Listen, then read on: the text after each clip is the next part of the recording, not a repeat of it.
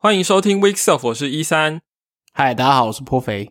Weekself 是一个 iOS 工程师周五下班之后录音给其他 iOS 工程师以及相关的职能的朋友都可以听的一个节目。嗯，听起来是一个相当血汗节目的节目呢。听起来对你来说是特别的累啊，因因为你的。你的那个年假放了，人家是放六七天嘛，你放了几个月啊？四个月吧，三个月，三个快四个月了。好好，恭喜颇肥回到工作岗位，好辛苦啊，上班。呃，谁不辛苦啊？好，然后呃，我们上礼拜没有录音嘛，因为上礼拜大家在过年，所以也就大家都休息。我相信，就算录音，也不见得有人会上来听啦，对啊，对的啊。那我们也没有什么关于上一集的回顾，就好像没有什么相关内容需要在这礼拜补充的。对，还是说 Swift 五点四需要作为补充，还是那个算是主题？那是主题吧。好，照惯例呢，就是一三我这边都会整理一下这一周，但是其实已经应该算两周啦，这两周的一些开发者新闻。哦，所以我就稍微带过一下来讲哦。呃，重点就是 我们的开发工具 s c o 又出了呃十二点五的第二个 beta。对，那这里面比较值得一提就是说，它那个以前我们在用 Swift package 在你的专案里面的时候，如果你是把它做成一个 local 的 package 的话，那以前其实好像它是用 static 的方式去 link。去 build，所以如果你有好几个 target 都用到了这一个 library，我举例来说，比如说你是 iOS app，然后你又有 watch 的 app，好了，那这样子他们用到共用同一个这个 local package 的时候，就会重复这个 library。现在呃，Xcode 十二点五的正式版会有新功能，就是如果遇到这种状况的话，它它会自动用这个 dynamic framework 的方式去 link 它。这样就可以避免这个整个 app 比较肥大的一个状况。哎，我没有讲错吧？嗯，没错。其其实好像这个问题好像在 testing 的时候就，你有 testing 它可以如果有从共共用的 SPN，好像就会发生这个问题。这样哦，肥大有时候有点难讲，因理论上来说应该是会比较小，但是至少就是你一定会看到你 run run 的时候，你一定会看到 warning 嘛，就是。某一个 symbol，然后在 multiple place 都有被 define 这样子，然后他就被逼着选一个用。是理论上来说，我们知道它是从一个 library 重复的东西，所以我们可以不用担心这个问题。但现实情况，你如果一复杂的时候，是不是有可能就因为这种 warning 太多，你就忽略了真正有问题的地方？这样子，这也很难讲。是啊，说到这个，其实。S Code 的 project 如果有任何的 warning，我都会有强迫症，想要把它消除。那是你要那个一开始就有在消啊。如果你看到 warning 有两三千个的话，你 对这最 当这个是小时候就要养成的好习惯，在专案还小的时候，你就要做好这样子的一个卫生习惯。是的，不然以后有更多 warning 的时候，你会你会更没有力气去处理它。没错。对啊，突然想到，因为我好像之前看到推特有人在说啊，像什么 Swift Lint 啊，一开始你就要做这种事情。我想，哎，对啊，这种事情，因为我已经做的很习惯了，所以就很少去想到。但也许有些呃专案可能新开的或是什么，这就是所谓的破窗理论吧？就是哦，你一个地方烂掉，你不管，就是大家久而久之就越来越烂，就就会越来越容忍度就越来越高。没错。到最后就变成无法管理，对，没错。等到发现的时候，已经就啊不赖啊不赖了。好，那第二个跟开发者有关的新闻是 Apple，它最近就是发表了这个 Apple 的 Platform Security，呃，这个是他们一直都会在更新的，叫做 Apple 的平台安全性的白皮书。那这一版就是二零二一年二月份的这个白皮书，它就有把 M One。怎么去做一些系统的这个安全，或是开机的安全哦？因为你你知道，他们以前这些东西，呃，不可能做在它的 CPU 里面嘛。因为他以前是用 Intel CPU，他只能做在他自己的这个呃，就以前有 T one T two 的晶片，那现在整个 SOC 都整合起来，所以他就可以在这方面做更好的保护。那我当然没有时间看这一百九十二页的 白皮书啦，但就是而且它现在的中文版也还没有更新上去，对，现在只有呃最新版现在只有英文，但如果你去看它的呃，就是就是我应该说 PDF 版是最新的哦，那现在只有英文，那网页版的话就是各种语言都有，那中文的话还停留在比较早一点的版本，对，那。不管怎么样，我觉得开发者如果有兴趣了解说整个系统的安全性怎么做起来的话，就是蛮值得参考的。那当然，M One 的这个安全架构其实有很大一部分就跟 iOS 装置是差不多的。对，好，所以这两周的开发者比较大的新闻薪资大概就这些吧，对吧？然后有一些比较小的，看起来还好啦，比如说什么。开发者论坛有一些新的小功能什么的，这个我就不特别讲了。对，对，好。本周开发者怎么好像都蛮闲的，是吗？也不是，好像没有很认真。其实没有那么多事情是好事，对。而且，呃，Sco 有有更新，其实就已经不小了，对啊。呃，对啊。嗯，好。那我们这个礼拜的主题来继续再聊一些跟。新的 Swift 有关的事情，好了，好的，五点四，对，五点四，嗯哼，我们上一集节目有讲到说 Swift 五点四的一些新功能，对，然后我觉得，呃，当然我们在节目里聊到的这个方式，只能说是草草带过啦。对我觉得最好的方式，你还是去看一些，比如说什么 What's New in Swift 五点四这种文章哦，那可能搭配城市码去看会更清楚。对，那。我想要讲的是，有一个我们上一半上一上一集没有讲到的，叫做 Result Builder。这个东西其实，在二零一九年，对，二零一九年，它，嗯，它应该是五点一的时候就偷渡进来了，如果没记错。然后，所以一开始是嗯底线的版本嘛，对，底线，而且它叫底线 Function Builder。嗯，这应该是属于 UI 的时候，它一起这个这个东西一开始进来的时候，这底线版本是。没有经过正式的这个我们说俗语的有偷做流程，所以对，他是偷先进来的，然后所以呃，但是先上车后还是有补票啦，就是还是有后来还是有一个 result builder 的 builder 的一个 evolution 的提案在跑跑跑跑，经过了呃，虽然说好像没有经过个大版，但是也从五点一这样漫步到五点四，然后终于是一个正式的版本了。是。那。这个到底到底是什么东西呢？就是如果你这这两年有碰过 CVUI 的话，它基本上，嗯，就是你在建一个 view 的时候啊，你会写好些，比如说 text 啦，或者是 image 啊，或者是呃 vstack、hstack，然后这些东西你可能是叠在一起，就是换行之后就叠在一起了。那整个东西好，最后会去 return 一个 property 或者 return 一个 function 的结果，它这种语法呢，就是一个特别的语法。那那这个功能就是当时做在 CVI 而特别偷偷做的。但是现在是的，呃，虽然是比较正式的，是你可以写这样的叫做 Result Builder 的语法。那以前它叫 Function Builder。对，嗯哼，对。那这个东西什么时候会用到？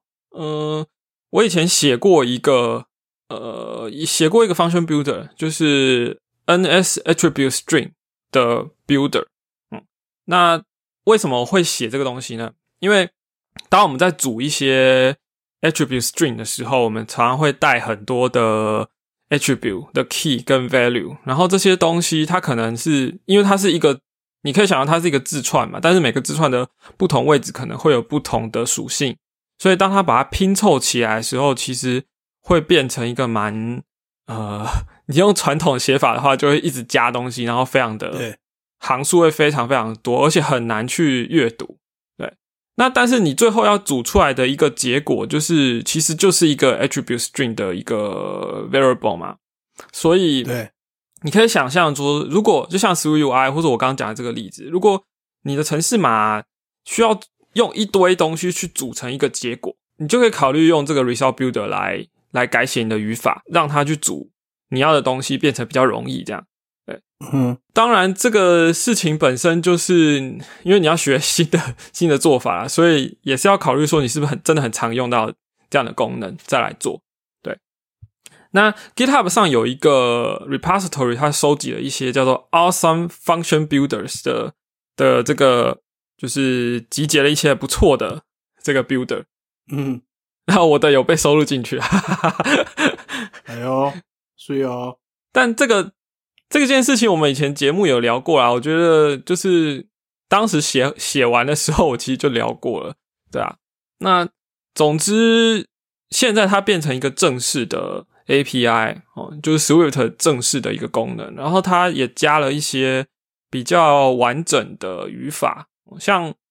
呃，我不知道大家有没有记得 Swift I 在刚出来的时候，其实有一些语法是不能用的。我呃，什么你可以用 if，但是呃，if 或 else 嘛。可是最早再复杂一点的好像不行诶，第一版好像不行啊。你说 else 好像不行哈，好像一开始第一版应该，因为我记得就是 condition 的 branch 最初的版本好像是不行的，然后对后来可以嘛，然后后来就是好像还有 switch case 吧之类的，嗯这好像是这应该也是后期才加上去的。你要做一个 builder 的时候，你其实有的时候会把一些条件放进去，就是某个条件下你要多加一块，或是就少掉一块之类的。那它以前这个底线 function builder 的版本也没有那么完整，那现在已经是一个比较完整的版本了，所以可用度就有有比较高。对，嗯哼好，这是我想讲的一个部分。，cool。你觉得这个 result builder 除了你的那个 NS attribute string 啊，还有什么嗯场景适合用？老实讲，我想很久都没有想到。可能那个吧，唯一有想过就是那个、啊、request request 的感觉是有，就是我们放 URL request 那个性质跟你写有哦点像嘛，因为常呃，我就感觉好像对同一个东西，你要比如说加那个 body 的 payload 啊，然后加嗯 header 啊，嗯然后基本上都同加同一个都加同一个东西上面嘛，然后你加的东西几乎都是很非常标准的 key value pair 这样的形式。啊，我知道你意思，就是嗯。其实你说 side dictionary 的这个有点像这样的东西，就应该是可以啦。对啊，对啊，嗯对啊，就是你要对同一个东西操作很多次，或者是之类，或者是你每一个东西 return 都是同一种类型嘛，至少要同一个 protocol 嘛，或者是嗯，对吧？然后你最后因为你最后要把你要写一个东西，把你这个每一行的东结果组合起来嘛，那看是要怎么组合。那如果你还要想要多种性别的话，这应该是做不到了吧？吧呃不不容易你可能要用上吧，嗯，对啊对啊对啊，我意思说就是我们把 protocol 当做一种性别嘛，opaque 的性别这样子，嗯，就是对，就是你没办法容忍说你还要有每一行都 return 不同的性别，然后最后再做组合，这好像是做不到的事情，对吧？应该吧。我有一阵子也没碰了，？OK，不过你刚刚问到说有哪些东西适合哦，我就稍微讲一下吧。就是像是你要做，它其实很适合做 DSL，就是是 DSL 啊，对，就是比如说，比如说你你想要写一个用 Swift 去组 HTML 这样子的一个程式，那它就蛮适合的。对 OK，然后对，蛮适合的啦。对啊，还有比如说你要组一个像 GraphQL 这种 query 的这个结构，哦，也也可以。对我相信你也可以把它拿来组一个 JSON，但是 意义何在？不知道。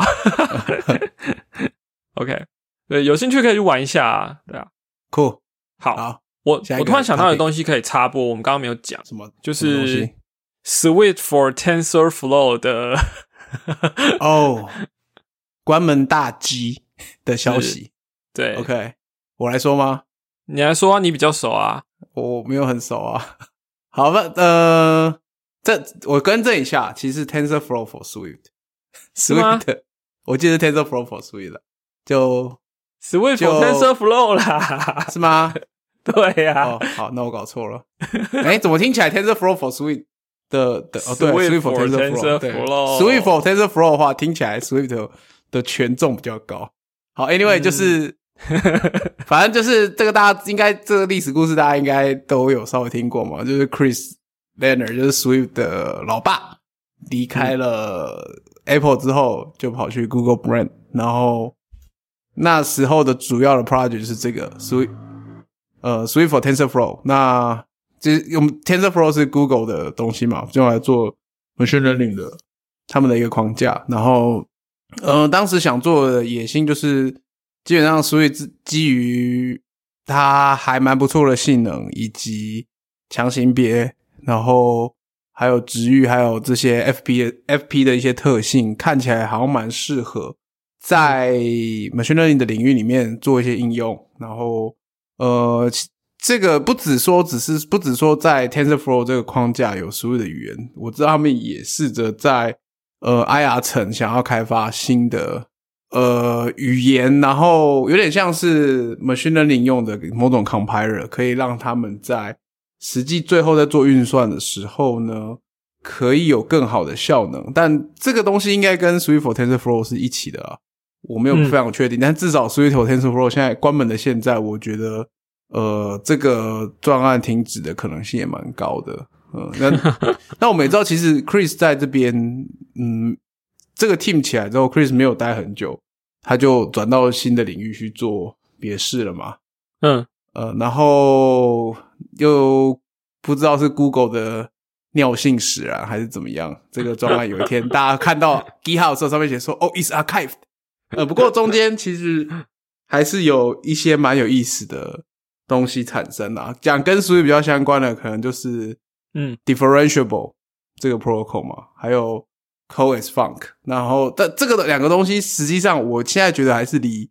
一个 App 的 Developer 有点遥远，但是对 Machine Learning 来看，似乎都是蛮实际的东西。因为 Machine Learning 非常需要微分的特性，那 Differentiable 的话，就是标记的话，就是会把你代表这函数给做微分嘛。然后，呃，那个 John 好像在 c o s c u p 吗？还是哪个哪个 Open Source 的的场合有讲过 Differentiable 的 Source Code 这这个东西？然后。反正 differentiable，呃，基本上原理是我们都知道，一些函数微分后是固固定函，我们知道函数都都都都是可以找出对应关系啊，比如说 s 平方微分变二 x 这样这种之类的。那 differentiable 也是在 compiler 里面把一些这些 one to one 的美品做好，然后加上函数有些基本的结合律啊那些的东西，然后可以去，反正 differentiable 实际上大概是这样子。然后另外一个 co co is function 的话，就是说对。TensorFlow 或者对 machine learning 来说的话，呃，应该说 deep learning 来说的话，他们的架构常常是一层一层的嘛。然后每一层当然是一个，可以想象每一层可能就是一个物件嘛。那所以 call is function 在这个 scenario 下就变得比较合理，因为这一层本身是个物件，然后这一层也有它的功能，所以呃，你使用这个物件的时候，它其实可以用一个，它里面可以定一个 master 这样子。你 call 这物件的时候，它就会去执行这个 master，就是。你看起来是在 access 一个物件，但是其实是你执行了这个物件的这个 instance master。这是我今天刚好就在玩这个，但是实际上你有什么应用吗？呃，我觉得今天哦，因为我今天跟同事在讨论说，有一些呃 HTTP request 的这个回来的 error 要怎么处理，然后我们就在我们在讨论很多种方案的时候，有想到用这个东西，看能不能让语法比较 error handling 吗？呃，就是就是我如果要串接，比如说我第一种 handle 方式不能不 work 的话，我要走第二种，那我可能可能可以用这个让语法简洁一点，但但还在实验啦。但至少我有想到有这个东西可以用。对，OK OK。呃，那如果听众朋友不知道什么是 cos function，它真正用起来有点像是说，你有一个，比如说你宣告了一个物件是 A，然后呢？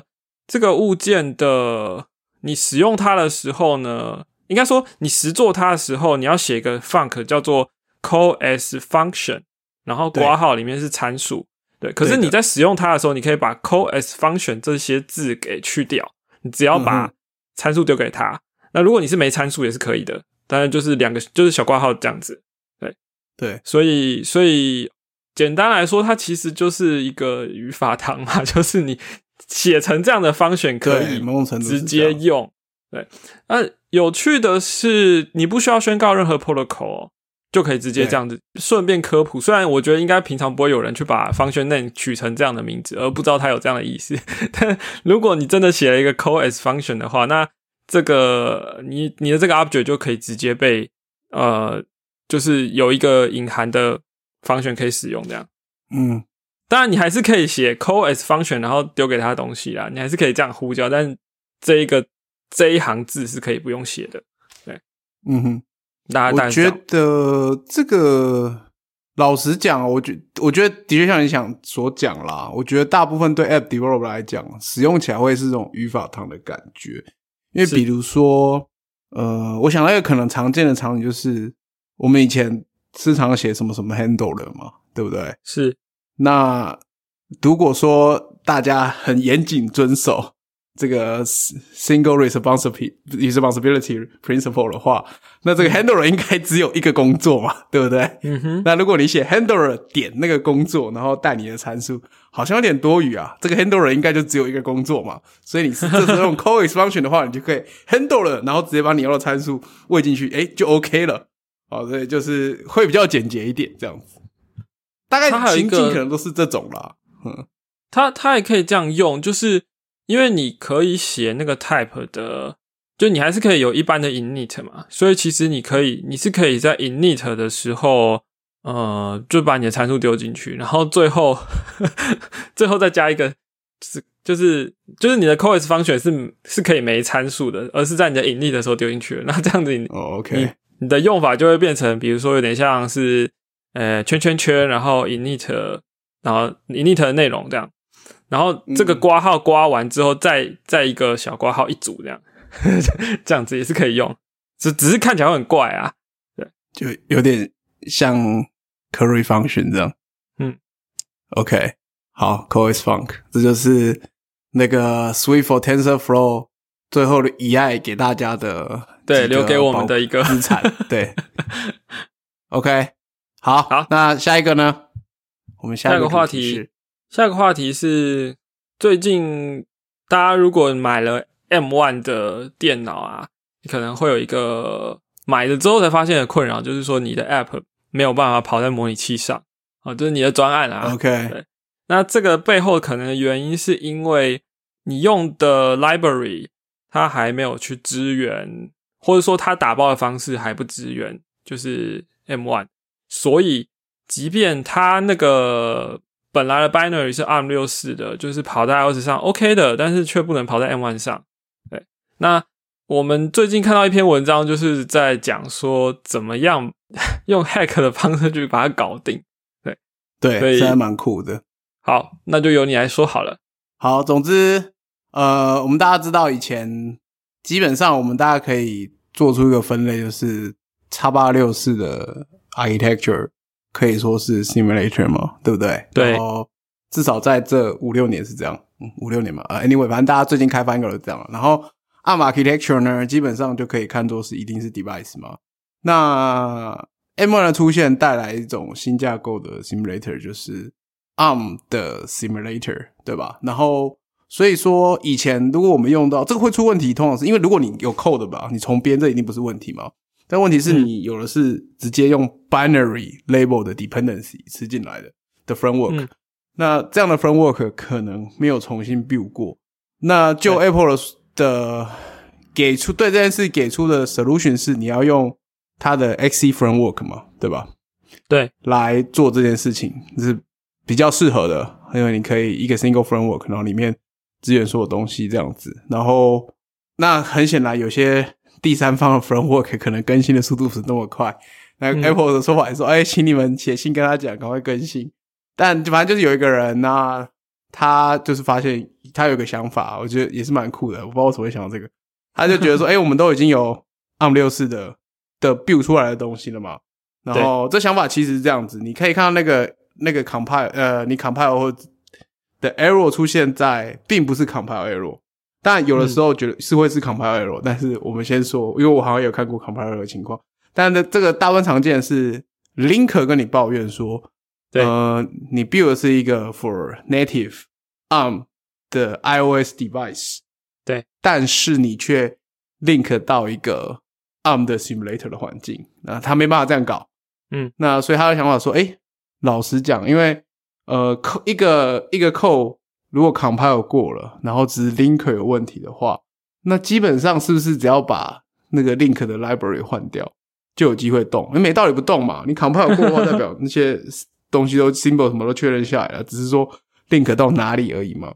嗯，那很显然是你今天呃 link 了一个 ARM simulator 用了一些东西，然后他不接受嘛，那都是 ARM 的架构，好好像没什么道理不通的哦，然后所以就开始这样搞了。那基本上可以快速简单说到做法，第一个是我们以前的 framework 和 XC framework 结构上是不一样的。嗯 XC framework 的话，有点呃，可以想象一下，因为 XC framework 包含了呃，比如说可以有 WatchOS，你可以把 tvOS 各种不同的呃 framework 包在这整个 XC framework 结构里面嘛。所以 XC framework 呢，我们知道 framework 其实从档案结构意义上来看，它是一个资料夹，对吧？对的的资料夹。那 XC framework 就是一个更上层的资料夹。那这上层的资料夹里面。会根据不同的，比如说 platform 或者不同的结构，它会去分开这小资料夹，然后对把实际上每一个对应的 framework 可能会再放在那个资料夹之下，对，然后在这个 XC framework 的这个目录下，root 目录下会有一个 info plist，会用来描述说这些第一个当然是 live framework 的名称嘛，然后嗯，然后再来就是这些不同的资料夹对应都都是 string 啊，string compare 这样子对应到的。对 support 的 architecture 会是什么，然后就会给 array 去列出来嘛。对，所以第一个想法当然是先把旧有的 framework，因为旧有的 framework 并不是这个结构，嗯，先变成这个结构，我们当然可以自己 create folder，也可以 create 一个 info plist 去描述这件事情，然后把呃东西都放在对应的地方。OK，是，然后反正他也是试了，结果哎发现还是不行。但是问题呢是 linker 的 command fail，哎，开始状问题不太一样了，所以对，总之就发他就想开始就是作者就想说，哎，那是不是可以去了解一下到底是哪个 command fail，然后、或者甚至去比，于是他就去比较一下说这个 for simulator 和 for device 的 link 的 comment 到底是差在哪里这样子，然后他就找了 Firebase 这个 analytics 的。因为他已经，因为这个为什么选这个？是因为 Firebase Analytics 已经是一个 XC framework，然后还有 Simulator 的 framework，也有 ARM 的呃，也有 Native ARM 的的 binary，然后就拿来比较一下，那就发现了上面的 comment 的差异，然后其实差很少啦。这我现在讲的情况是补充一下，我现在讲的情况是 statical link 的 framework，也就是说，它每一个 framework 都是一个 archive 的 object file 这样子。那所以，反正他比较一下，发现一期就差一个 command 而已。然后他就试着，这其实概念很简单，他就只是把这两个 command 兑换，然后填上对应的值。那只是后面花了很大力气，在于就是说，好死不死，这两个 command 后面所资资料记录的长度不一样，所以你改的时候就势必会动到。我们知道，呃，这整个是在这个这些东西都在 make o 这个格式里面嘛。那 make o 有不同的 offset 啊，不同的。不同位置有放不同的东西，有好几个 section，所以花了不少的力气是在调整这些结构，然后不会让整个 make o 崩坏。嗯，然后总之经过这些东西之后，好就就跑起来了。然后后来后这是一个 statically link 的 framework 的版本。那后来呢？呃，就我们我们第一次第一次聊这个时候，我我看到他只有写 statical link，但是。在呃，后来他又做了一个 dynamic link framework 的版本，就是嗯，因为实际上可以想象，就是 dynamic link，但是结论上来，先讲结论好。结论上来说，dynamic link 的 framework 好是相对比较单纯的，原理上差不多啦，只是说 make o 里面的结构不太一样，然后要处理的 offset 的技巧也不太一样，嗯，然后也是蛮精彩的文章，这我觉得是蛮有含量的，就是。资讯含量很大，来自于就是 Make-O，你到到底对 Make-O 这个档案结构的对认识有多少？还有 Linker 到底做了什么事情？然后还有怎么去修改这些东西？因为 Make-O 其实有一个标准的 ABI ABI 的 document，啊，也是漏漏等啦，嗯，然后蛮好的。然后呃，其中还有提到一个东西，我觉得蛮有趣的。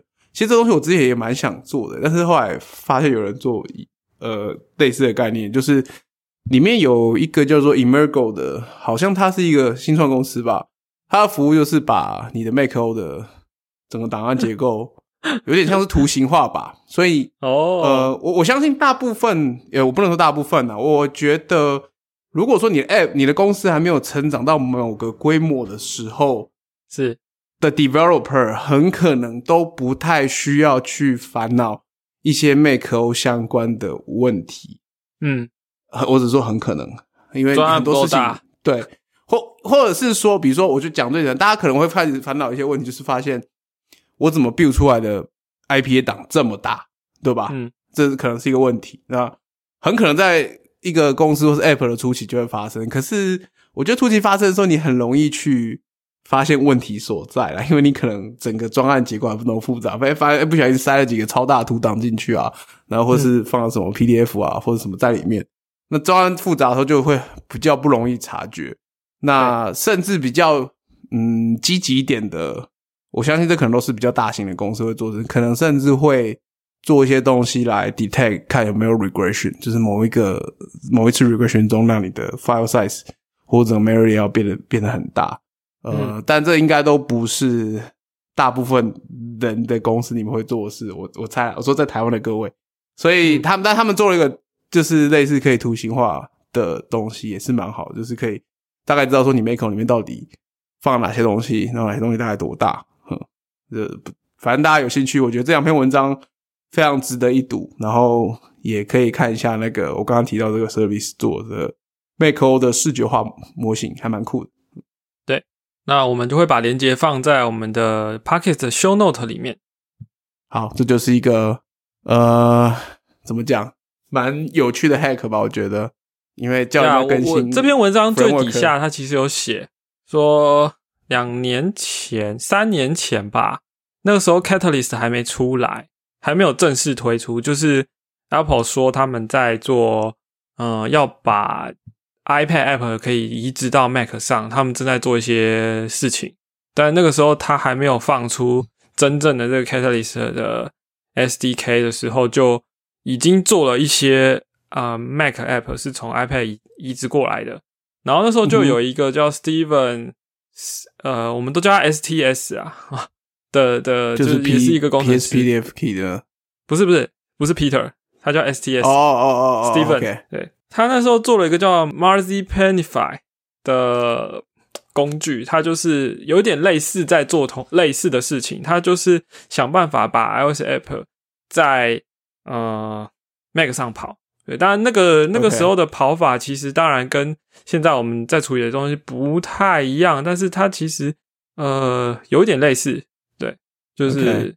想办法把一个应该要可以用的 binary 让它在另外一个平台上跑的，对，因为它这个有写在注脚啊，所以我特别提一下。那是那个时候蛮好玩的一件事，就是你可以去拿人家的这个，也不也不一定拿人家，拿自己的 iOS app 来跑在 Mac 上跑跑看。对，当然后来 k a t l y 出了之后，这东西就没没那么有怎么样，那就那就是那个时代的事情了。好。嗯，那这个部分到这里差不多吧。呃，对，这个还有一个可能值得一提的小故事是，嗯，这一个我刚才讲这个作者啊，他他遇到问题是因为他跑一个专案，就是里面有 Spotify 的 framework，然后就 Spotify framework 在 M1 上跑遇到这个问题。当然，现在好消息是 Spotify framework 好像有在更新中了，因为 Spotify framework 好像很久没更新了，就是主结构啦。很久没更新了，所以跟不上。那这个这个作者其实之前就在 Spotify 工作，然后是后来他去 Dropbox 这样子。那搞不好是他之前自己的账号，我不知道。我发现他又用到的时候，发现怎么没更新？然后反正他就呃，就是把这就是反正就摸索出这么多东西，这样是也算是比较补充的小知识嘛。就呃离离开了一间公司后，还是有办法继续为那间公司贡献的啦，是这样。好好，那我们今天主题的部分就差不多到这里了，对吧？要要劝败了吗？对，OK，接下来是我们 Podcast 都会有的一个劝败的单元，耶，好。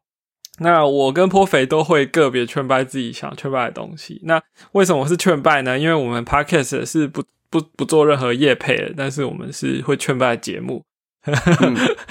然后我今天要劝败的，针对各位广大 iOS 工程师的听众朋友，我要劝败是 iPhone 十二 mini，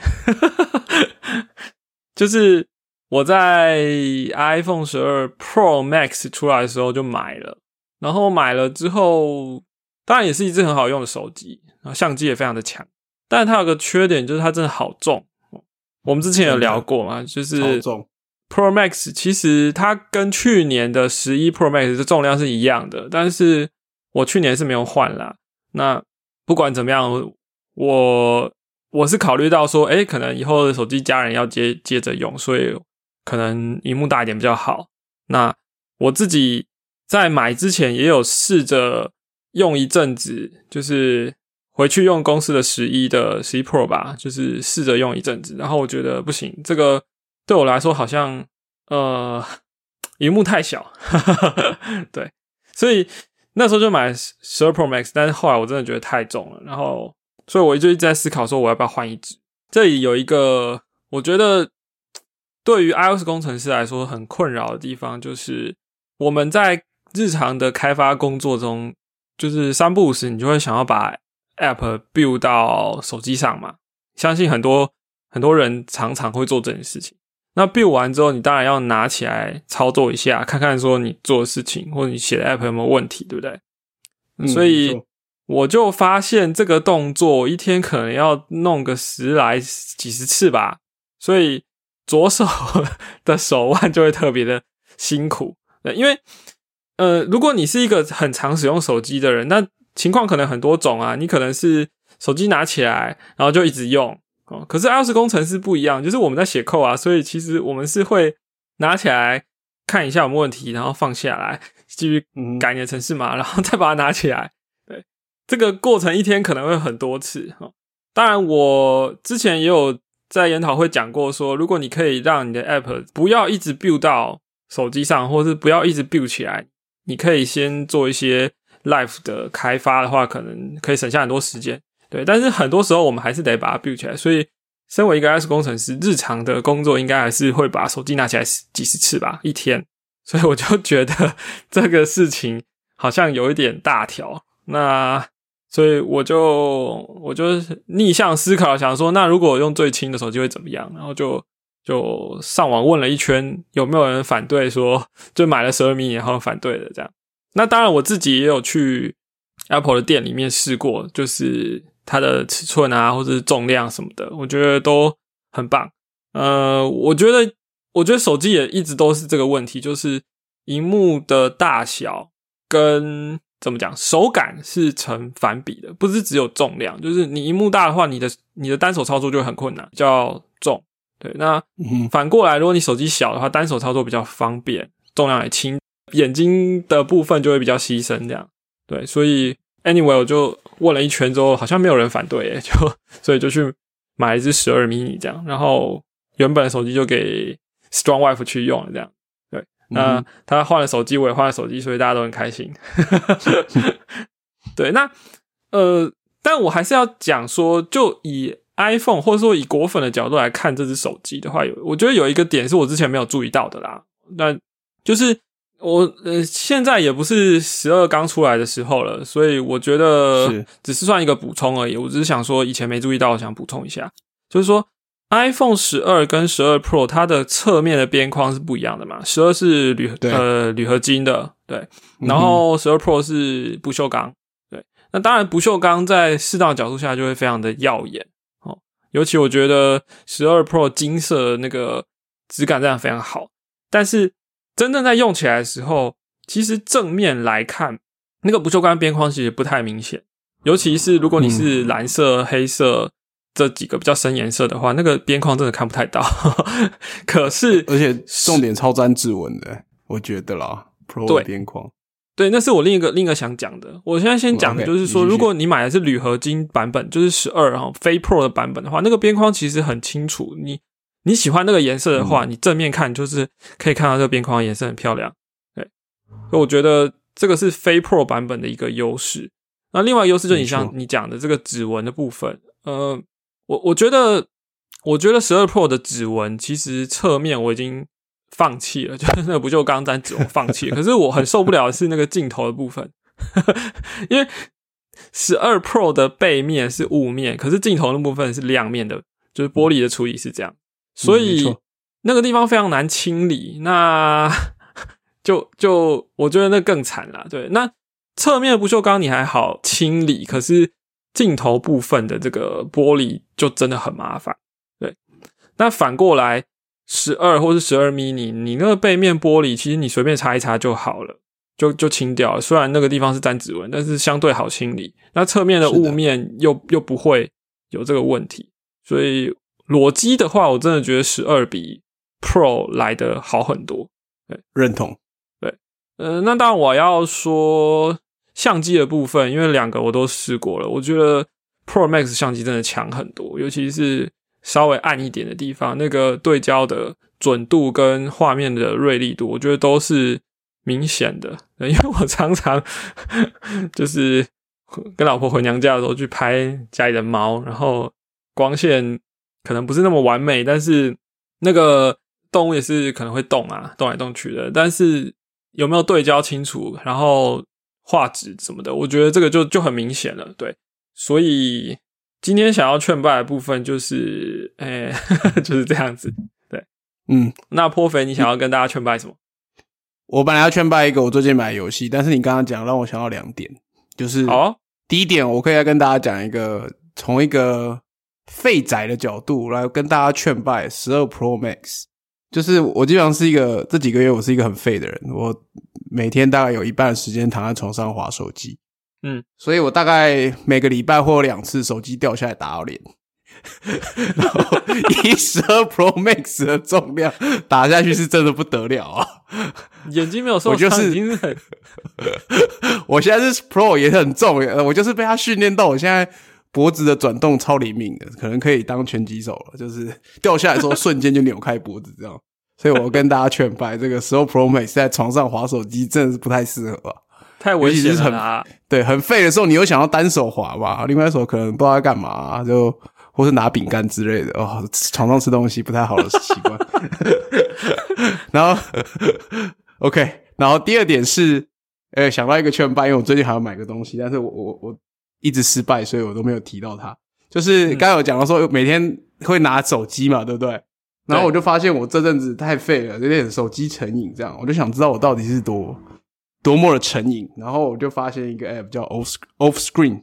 然后反正 app 就是呃蛮神奇的，它可以知道你荧幕使用时间。哎，我所以问一下，荧幕使用时间这个有有 API 吗？呃，我有点不知道怎么记的。反正它。它的功能就是可以记说你拿起几次手机，然后呃，它其实蛮多的。主要我先讲主要的功能，就是呃，就是 off screen 嘛。那 do 起就是他希望你 off the screen 这样子，不要一直用手机啊。所以它对它可以帮你看你看一天看了几个小时，然后拿起手机几次，然后你可以设熬夜通知这个。非常贴近，知道大家的生活。就几点后拿起手机，你每拿起一次，他就跳个推波说：“我又该睡觉了，我该睡觉了，我该睡觉了。”这样子。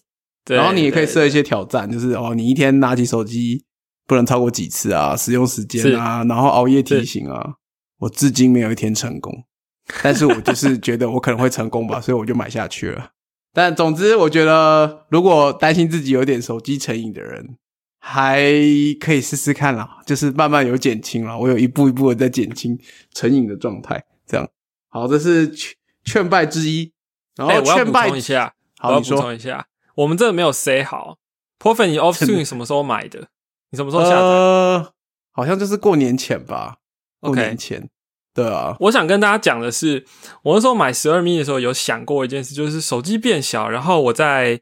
呃呃，当然有一个原因是因为我们可以在 M1 上跑跑 iOS 的 App 了，所以我其实很多要原本在手机上要做的事，其实我可以在电脑上做。那手机小了没有关系，因为我可以用电脑荧幕比较大来做同样的事情，而且我可以摆脱手机。我那时候想法是这样子的，对。但是呢，当我真的拿到这只手机的时候，因为它真的很小巧，很很爱不释手，对，爱不释手，所以 所以我的手机的使用时间好像没有下降。没有明显下降，说不定还增加了，我不知道。所以呢，我也去下载了 Off Screen，而且我还付费了。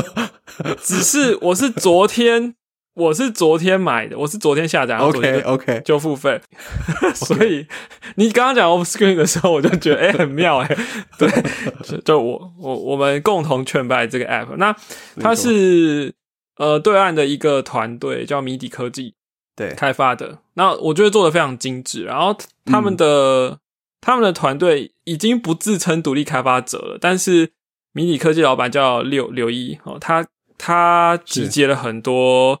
呃，独立开发者，但主要是对岸那边比较多啦。台湾的可能跟他不熟。对，不过我记得有一次我去他的 Clubhouse 的时候，还被拉上去聊天。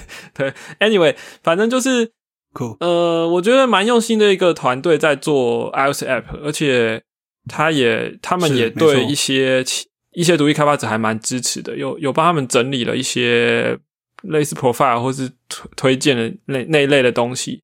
对。所以我觉得，嗯，蛮不错的。对，我觉得 Off 就他还有其他作品啊，但我我没有试过，每个都试过。但是我先讲我最熟 Off Screen 好了。就是其实我觉得 Off Screen 会买，不只是我一开始不是一开始就买，我先试用一段时间。但我我不只是觉得说我是因为我个人有这个需求才买下去，而是不得不说这 App 的品质真的是蛮好的。你可以感觉这是一个用心开发的 App，然后很多小细节。就是包含你怎么警告你这些，像像我刚刚讲这些东西，然后会有什么场景？对我觉得他们都是有好好的想过，然后也很在乎，就是整个呈现出来的体验，还有先不管是视觉嘛，还有使用上这些功能流程，我觉得我在使用上几乎没有遇到什么障碍，然后用起来也觉得，呃，它真的有打到，就是我的那个那些点这样子，所以我就后来就觉得，嗯，这么优质的 App 应该要支持一下。真的是蛮不错，其实也不贵啦，台币一百块而已啊。对啊，对，就是解锁全部功能的话，对对对对对。好，我们这个不是夜配哦。你看我，我们都是有先买的。我们再次强调，我们都是有先买才劝败哦，都是自己买之后才会去劝败别人。只只只是有些东西还在预预购，我们可能会先劝，就不能说先买这样子预购而已。预购什么？预购 PS Five 永远排不到，预购不了啊，在排队。好，那你下一个要劝败是什么东西？我还有第二买就是。嗯，就是这个很快，就是一个游戏，就是也是蛮老的游戏的。这游戏叫《去月球》，然后啊，因为哎呀，那个 Steam 的过年特价结束了，哦，好像太晚讲。过年特价很便宜啊，我之前就把它放在我的关注清单了。反正这游戏因为剧情好像是很大的重点，所以我其实也没有去查剧情，我不想被雷。但大概设定还蛮有意思的，就是说，呃，在那个世界里面有一个职业是。帮你在死前实现你的梦想的一对医生，他们做职业是做这个。那实现的方法是，他会呃，就是临终，他只受受那个那些临将临终之人的托付才会执行。然后做法是，他们会从你的记，他们会先去从你的记忆往前探索你以前所有事情，然后在你的记忆框架下塑造一个合理的梦境，让你体验这一个你的梦想，这样子，然后。你就可以安然安心的离世啊，基本上是这样子。然后后来就是他们就是有一天遇到一个客户，他的梦想就是去月球，也就是这个游戏的名称 To the Moon。呃，但是他就他们就所以他们就开始接这个这个梦想有点奇妙嘛，那他们就好就开始了解他的过去。然后后来发现，刚开始他们试了一下，就是把他以前的到青年时期啊，就是还有他成成年时期的一些记忆。拼凑起来，他怎么样，他都不想去月球，然后就觉得很奇怪，然后他们又一直无法回到他小时候某个阶段的回忆。好，我知道就到这边了。然后，总之这个游戏，呃，虽然这样讲可能会有些人会太过期待，但是我希望大家是平常心去接受的游戏，就是说。这游戏被称为就是弄哭最多人的结局，弄哭最多人的游戏。我之前恐怖游戏玩太多，所以我想要玩一个又温馨的游戏，而且 Steam 上评价非常非常非常的好。然后甚至还有影片，就是对，还有 YouTuber 整理的时候，就是一堆人看结局爆哭的那个 reaction to the ending of To the Moon 这样。然后，所以后来我就买了这样。OK，然后看感觉不错啊，所以推荐给大家。所以你还没有玩完？我还没开始玩。你买 Steam 版本啊？我买 Steam 版本的，OK，这个游戏其实有 iOS 版，而且它现在只要七十块而已。所以啊，Steam 特价也是好像几十块我就下了。然后 Steam 上说没有中文是真的吗？简中，因为 iOS 上有繁中版诶。哦，Steam 上只有简中版，这个我还蛮确定。嗯，是 OK，对，就是这些资讯我补充一下。OK，对啊好，好了，那全败就这样了。OK 啊，我们也差不多聊了一个小时了，所哎以、等一下，我们还没有做 ending，啊，我不就在 Q 你吗？哦，是这样吗？OK，我来了，我来了。快乐时光总是特别快，又到时候说拜拜。耶、等一下，你的那一段呢？啊哦，喜欢我们节目的话，请不吝分享给你的亲朋好友哦。虽然我们都是在聊跟 iOS 有关的话题，但是呃，我相信你亲朋好友里面一定也会对这个这一些话题是有兴趣的。像我们的干妈呢，最近就在发推文的时候讲了一个小故事。她说，啊，因为她是一个 PM，但是她领了我们 weeks up 的贴纸，就贴在她的心爱的笔电上面，所以呢，她最近就说她的这个他们公司的 Mobile Lead 突然有一天盯着她的电脑说：“你为什么要把那个 iOS 的城市码贴在电脑上呢？”然后这时候他就跟他推坑了 Weekself 的这个呃我们这个节目这样。对，因为我们的 logo 就是一个 Swift 的城市码拼起来的，就是是中国号 Weekself 这样。非常常写的一段城市嘛？所以很明显的，我相信一定很多人，呃，虽然身为 iOS 工程师，但是没有接触过我们节目。那所以，呃，所有听众朋友，你真的很喜欢我们节目啊，就是欢迎推荐给给你的同事，对啊。然后我们的节目的这个网站呢，就是 week self 点 dev，然后推特账号是 week 底线 self。呃，你可以在呃这些管道，尤其是推特的这个管管道，跟我们发问问问题。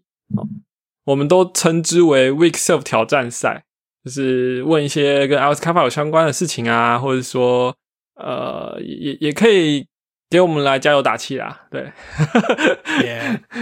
然后也可以到 Apple Podcast 帮我们留五星的好评，就是非常的感谢大家。好，那我们这期节目就到这边喽，谢谢大家，拜拜。拜拜。